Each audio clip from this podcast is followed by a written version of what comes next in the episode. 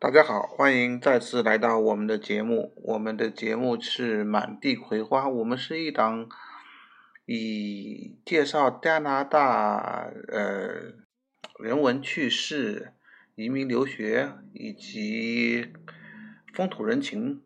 为一体的大型脱口秀节目。我是主持人小杨。接着我们上一次关于加拿大呃旅行签证的话题，我今天和大家来说一下呃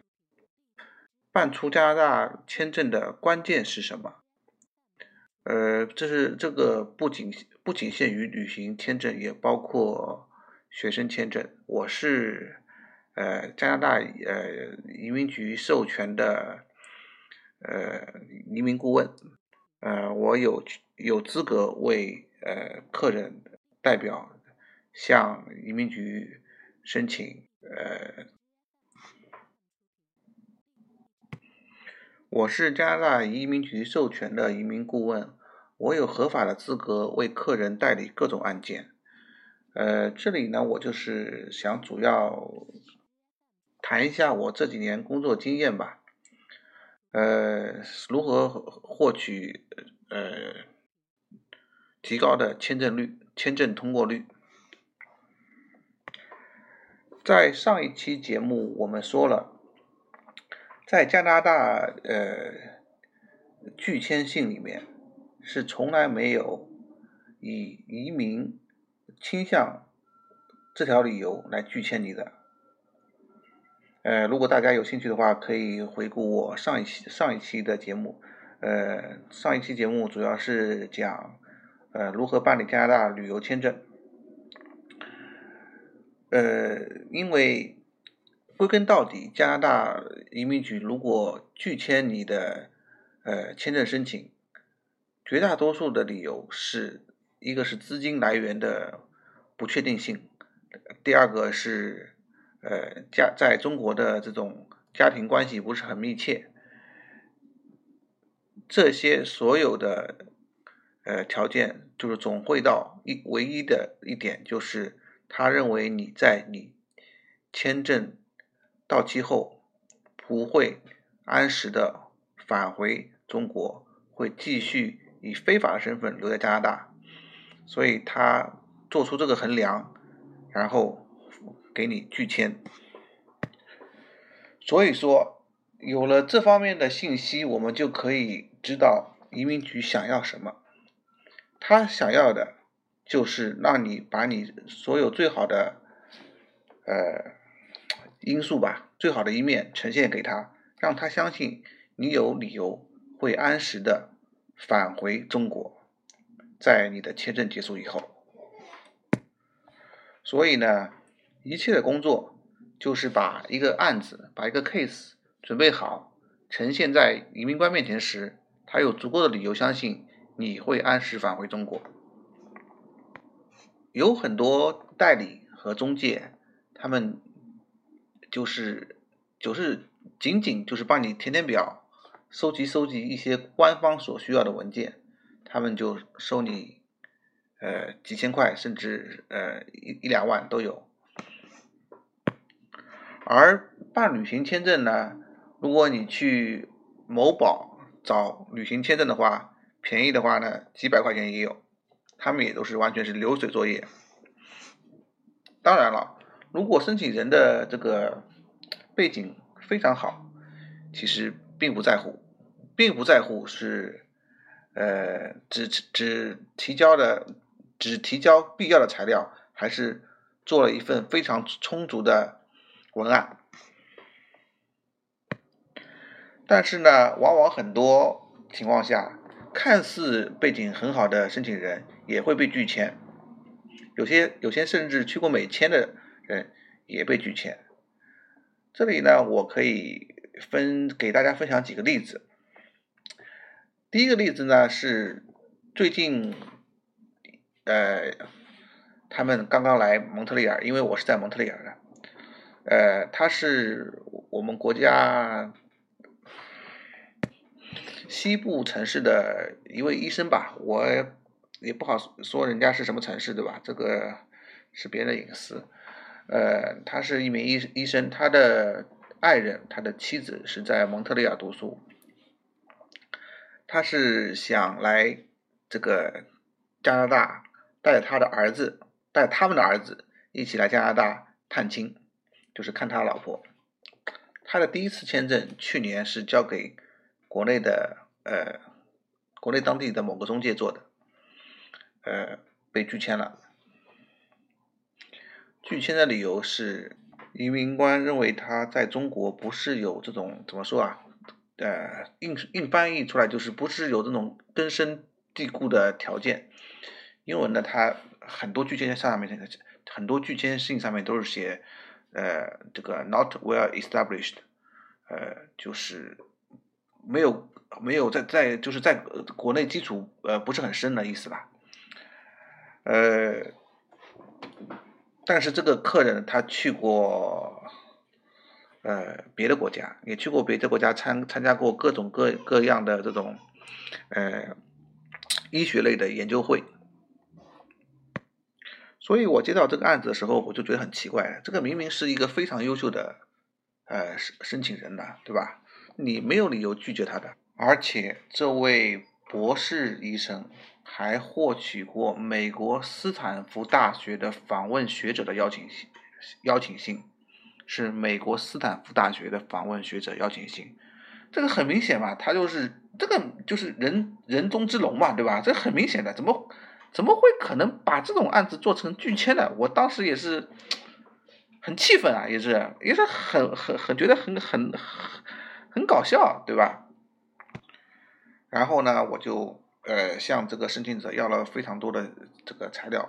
那时候我还记得那个也是蛮冷的那天，他他晚晚上他还来来来我家这边找我。那时候我是加拿大十一十一月份，那时候是啊十一月份还是一月份，反正是最最冷的时候。反正他来找我，哎呀，我也是蛮感动的。呃，之后我就向他收集了很多各种各样的材料，来证明他这个这位申请人是有非常优优秀的条件。然后我写了一封我们叫做这个怎么说啊？Submission letter 就是，呃，中文大概就是，就是这种，就有点有点像这种 cover letter 的意思，就是相当于，呃，提交信、介绍信吧。就是我把整个案子结合我所收集的材料，然后我的观点都呈现给移民官看。呃，我这封信大概不算最多的吧，我最多过最多写过两千多字的，这封信大概就呃六七百字吧，因为我觉得这个很明显，这个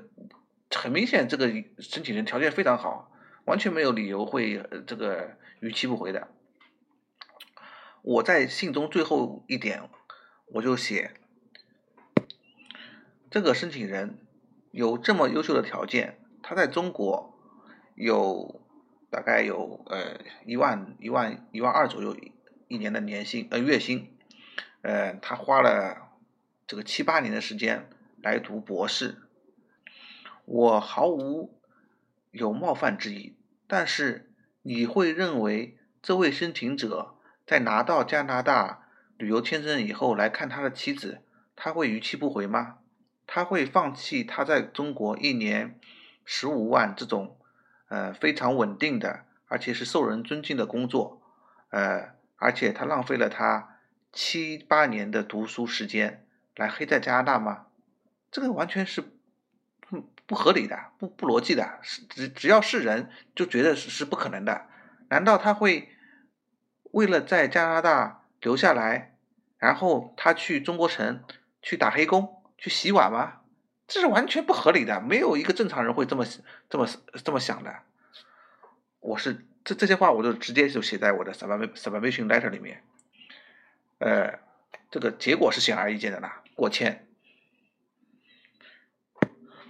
说实话呢，这个申请者如果第一次办，只要他把材料整整理的好一点，他肯定是可以过的。因为一个博士，而且收到过美国斯坦福大学的邀请。谁会要黑在加拿大？你说是不是？呃，还有一些很多呃朋友和听众，还有客人问我，白本有没有可能申请出加拿大护照啊？加拿大签证？还有就是在这个工作过程中，很多客人还有朋友呃问我，白本有没有可能申请做申请出加拿大签证？所谓的白本就是没有旅行记录。呃，我可以告诉大家是可以的，但是很难，而且要看申请者的条件。我在这边给大家举个例子吧，呃，是去年夏天的时候，去年夏天的时候呢，有一位学生是湖南某大学的，是个小姑娘，她从来没有出过国，她是大四，她准备上研究生，她准备在去年夏天的时候去阿尔伯塔看她的男朋友，呃，她的男朋友在阿尔伯塔做博士。做呃，应该是访问博士吧，好像应该是一年还是两年这种博士，具体我记不清了。这个小姑娘呢，条件很一般，家庭条件很一般。他的父亲是一位村村干部，应该是我记得是没错的话。他母亲是一个很平凡、很平凡的工作。我记得他们父母。所有他们父母两个人加起来的收入是六万人民币一年，六万人民币一年才，大概也就是一万多加币吧。但是这个小姑娘有优势，这个小姑娘有有什么优势呢？成绩特别好，是学生干部，而且她已经被保送去了，呃，保研了，已经去。所以，当我们在做这个小姑娘案子的时候呢，我们就把她最好的一面呈现出来，就是她的成绩特别好，拿拿到过很多奖状，而且她已经被保研了。最后呢，当然需要什么的？当然需要这个呃递交信，在递交信里面，我们就直接告诉移民官、签证官了，其实也就是。这么一个条件学习好的小姑娘，怎么可能会黑在加拿大？她可能会放弃她在中国所受的这些高等教育和经历过的一切努力吗？去黑在加拿大干什么呢？完全不可能，完全不符合逻辑。很高兴的是，我们又过签了。我认为呢，这个案子呢是比较经典的，因为。通常来说，加拿大签证比美国签证还难，因为美国签证是有面试，面试的话呢，有很多主观印象，主观的印象，比如说你人看上去舒服一点啊，穿的干净点啊，态度好一点啊，美国面试官可能就开心啊，就给你过了。但加拿大呢，只有纸质材料，只有冰冷、冰冰冷冷的纸张和文件。如果你只是按部就班提交给他最低需要的文件的时候呢，那无疑就是拒签的。我们就是我们，说实话，我们的工作呢，就是挖掘更多细致的这个呃条件，也不能说条件吧，就是蛛丝马迹这种证据吧，来向移民官证明这个申请人他一定会回中国。我不是地域歧视啊，但是通常来说，上海、北京这两个城市的人拒签率是比较低的，因为李明光也懂啊，你上海、北京一套房就是七八百万，没犯不着黑黑在加拿大，你说是吧？我有七八百万的房产，我黑在加拿大，我干什么？呃，说到这个事情呢，我再说一个案件，就是。上个月的不是上个月，两个礼拜以前的，两个礼拜以前出出结果的，是一对老人家，北京老人家，呃，北京本地人，他的男方是一名厨师，是是是一级厨师还是二级还是特级厨师，我忘了，反正是一名厨师，大概是收入有退休金，大概是有七千多一个月。呃，他的老伴儿呢是一个很普通的退休工人，大概退休工资是两千多块钱一件，两千多块钱一一个月。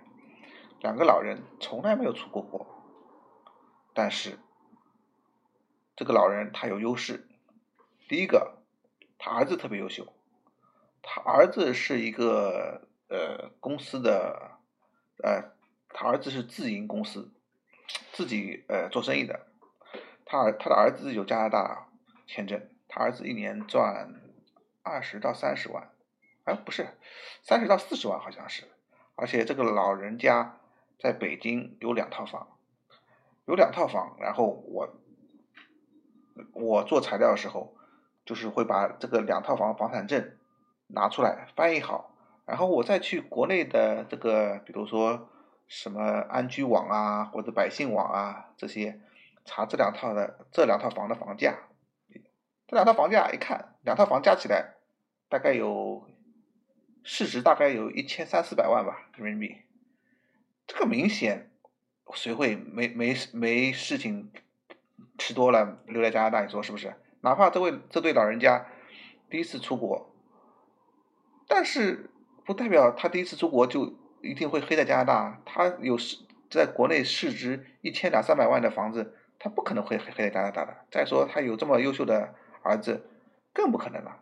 他的儿子只是想带他父母去领略领略一下加拿大的。呃，风光，所以呢，我们就是以这方面为突破口，呃，进行了着重的阐述。这个申请人当时呃和我说的时候，说是在国内的中介跟他说是大概过签率就是百分之十到百分之二十吧。但我看到这个案子的时候，我就说这个过签率肯定是百分之一百呀，因为就像我刚才说的，我的工作。我们的工作就是找出一些各种各样的条件来塑造你自身一定会回中国的这一个事实。我也知道我的客人大多数，我的客人不是大多数啊，我的大多我的客人全部都不可能黑在加拿大，他们也没必要黑在黑在加拿大，是吧？但是移民局呢，他总归是宁可。错杀一千也不放过一个，他是这种概念。所以呢，我建议大家如果想自己 DIY 做签证的话呢，还是要善于发现这些细节。呃，不是你提供了最低要求的材料就会一定让你过签的，这个是这个是非常非常非常少的。除非你个人条件非常好，比如你多次往返美国，多次往返欧欧洲，多次往返澳大利亚，而且你的收入很高，这种是完全没问题的，一般百分之九十九都是没问题。但对一些在这种呃，不能说在悬崖边上吧，就是在这些及格线边上面的这些申请人来说的话呢。一份好的文案是非常重要的，因为你拒签一次以后，你这个案子就是相当于有了一个 flag，就是相当于打了星号。你每次拒签，前面一个前面呃后面一个签证官都会再看前面一次拒签的信，如果没有事实上的改变，是不可能呃让你在不可能再再再一次的签证中让你过签的。所以说，第一次签证是非常重要的。之前是呃，前面这三个讲的是旅游签，我最后来讲一个学签吧。学签呢，呃，最近是马上要改变政策了，之后我会呃再出一期节目讲一下，因为这个政策其实在菲律宾和。呃，好像在印度已经实行过了，就是对雅思雅思的要求有所提高，而且要预付一年的学费。呃，这个是另外一个话题。我就来说一下学签吧，因为很多人对学签，比如说什么呃盗读啊、大龄啊，他们 很害怕，而且很多中介喜欢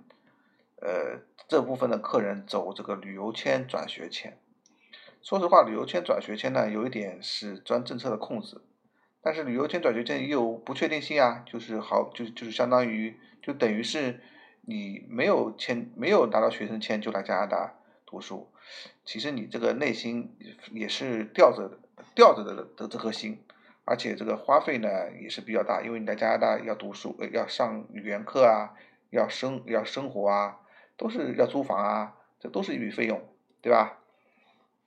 如果是有条件的话，呃，申请直接申请学签，还是最好在国内申请。我这里不说那些呃呃相对来说比较简单的案子，比如说应届高中毕业生申请大学本科，父母家里条件都还可以，我我不说这种，我就说一些稍微通常情况下比比人为人们认为是不可能的案子，大龄和盗读。所谓大龄就是相当于二十八岁以上吧，应该就算于就相当于大大龄了，因为。二十八岁以后，你就是差不多已经是踏入生呃社会一段时间，已经工作过了。倒读呢，就是读一个比你本身学历相对低的科目，比如说本科读大专，这是最通常的。但是如果申请人自身条件有自身的条件，倒读的科目能和他之前的工作有有所相结合，倒读签证的倒读申请学生签证的成功率也是非常高的。我可以告诉大家，我我们这里倒读大龄申请学签没有一个拒签的。呃，这四年以这个四年以来，我们学签倒读大龄没有一个拒签。因为怎么说呢？其实你把案子给我的时候，我已经大概能知道你能不能过签。大龄盗读有有一个很关键一点，就是你一定要有雅思成绩，因为只有了雅思成绩，才能代表你真心诚意的想去加拿大读书。然后结合我们的一些文案配合，还有一些呃蛛丝马迹的证据，这样三者一结合，出出签的这个呃出签率是百分之一百成功的。我这里就是也再举个例子吧，呃，也是我的一个学生，他最近已经毕业了，呃，马上毕业了，还有一两个月就毕业了。他是我们国家西部、中西部吧，中西部某省的一个大学音音乐呃教师，音乐教师不是教授啊，呃，大概是前年二零一六年的时候，他他申请来的，他那时候有雅思，他他的优势呢是雅思有六点五分。而且他自己有一个小的音乐工作工工作室，他的音乐工作室呢，也给他带来一笔不菲的收入，大概一年也有二三十万。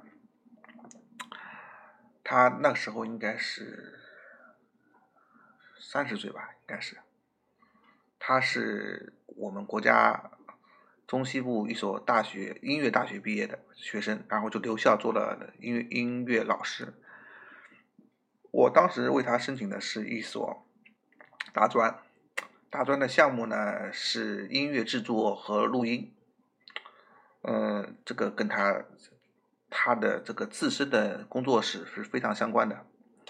然后呢，就是通过中间各种的包装和修饰，最后拿到了签证。当然了，他最后没有去那个大专，他最后是读的呃。来魁来我们魁伟课读的一千八百小时职业培训，因为一千八百小时职业培训比较快嘛，所以他也马上就毕业了，就是这个月还是下个月就毕业了。就是我这里这里主要说的目的呢，就是呃大龄倒读也不是问题，主要是申请人如果有雅思的话，也是非常好解决的。好了，今天就差不多到这里了。希望大家都能如意的获得获得加拿大的签证。如果大家有兴趣的话，可以关注我们的公众微信号，我们的公众微信号是道家 Visa，D A O J I A V I S A，道家 Visa。呃，如果大家有问题的话呢，或者对加拿大留学移民有兴趣的话呢，可以加我的微信号道家资讯，D A O J I A Z I X U N，就是道家资讯的中文，D A O J I A Z。呃，I X U N 道家资讯，我是在加拿大十六年的老司机，我现在是加拿大呃移民局认可的移民顾问，我可以合法的作为移民代理，包括留学申请。呃，谢谢大家收听我们的节目，我们下期下期再见啦，再见。